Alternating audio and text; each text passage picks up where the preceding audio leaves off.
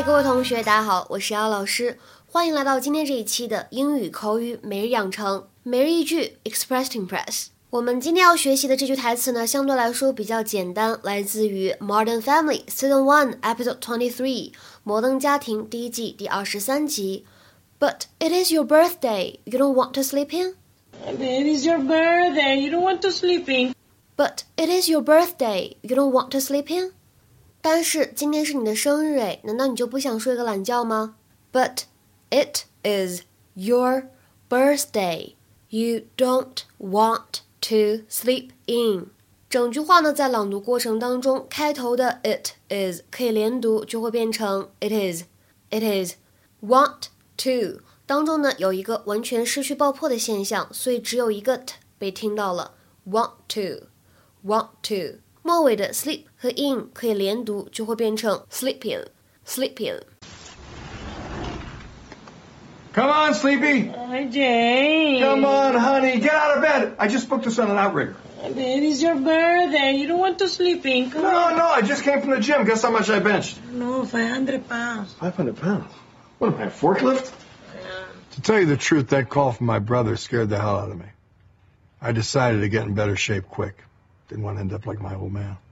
在我们今天对话当中呢，Jay 称呼他的妻子 Gloria，叫她 Sleepy。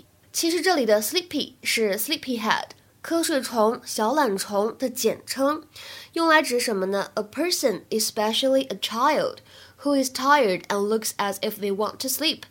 比如说，Come on, Sleepyhead, let's get you to bed. Come on, Sleepyhead, let's get you to bed. 好了好了，小懒虫去睡觉啦。 那我们今天这里对话当中出现的 sleep in 这样一个动词短语什么意思呢？表示的是睡懒觉，迟一些起床。To sleep until later in the morning than you usually do。比如说，我通常周末都会睡懒觉。I usually sleep in at the weekends. I usually sleep in at the weekends. 再比如说，如果你再睡懒觉迟到，你就可以走人了。If you sleep in again, you'll get fired. If you sleep in again, you'll get fired. 再比如说，I really felt like sleeping in this morning. 我今天早上真的好想睡懒觉啊。I really felt like sleeping in this morning. 如果有些人的这个作息习惯不好，睡过头呢也是经常的事情，对吧？比如说，I slept in and missed my usual train. I slept in and missed my usual train.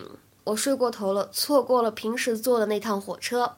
在今天节目当中呢，我们再给大家补充一个有关这个动词短语 sleep in 有一个其他的意思，也是比较常用的，表示住在雇主家里。比如说像保姆啊或者管家这样的工作，是有可能需要住在主人家里的。To sleep where one is employed，比如说 a sleep in babysitter 就是住在主人家里的保姆。再比如说 a sleep in housekeeper 就是住在主人家里的管家。a sleep-in babysitter, a sleep-in housekeeper. For example, their nanny sleeps in so she can take care of the children at night. Their nanny sleeps in so she can take care of the children at night. 他们请的保姆住在家里，为了方便晚上照顾孩子们。今天的话呢，请同学们尝试翻译一下下面这个句子，并留言在文章的留言区。Amelia is an early riser, but Gloria sleeps in whenever she can. Amelia is an early riser, but Gloria sleeps in whenever she can. 这句话应该如何来理解呢？期待各位同学的踊跃留言。我们今天的节目呢，就先讲到这里了，拜拜。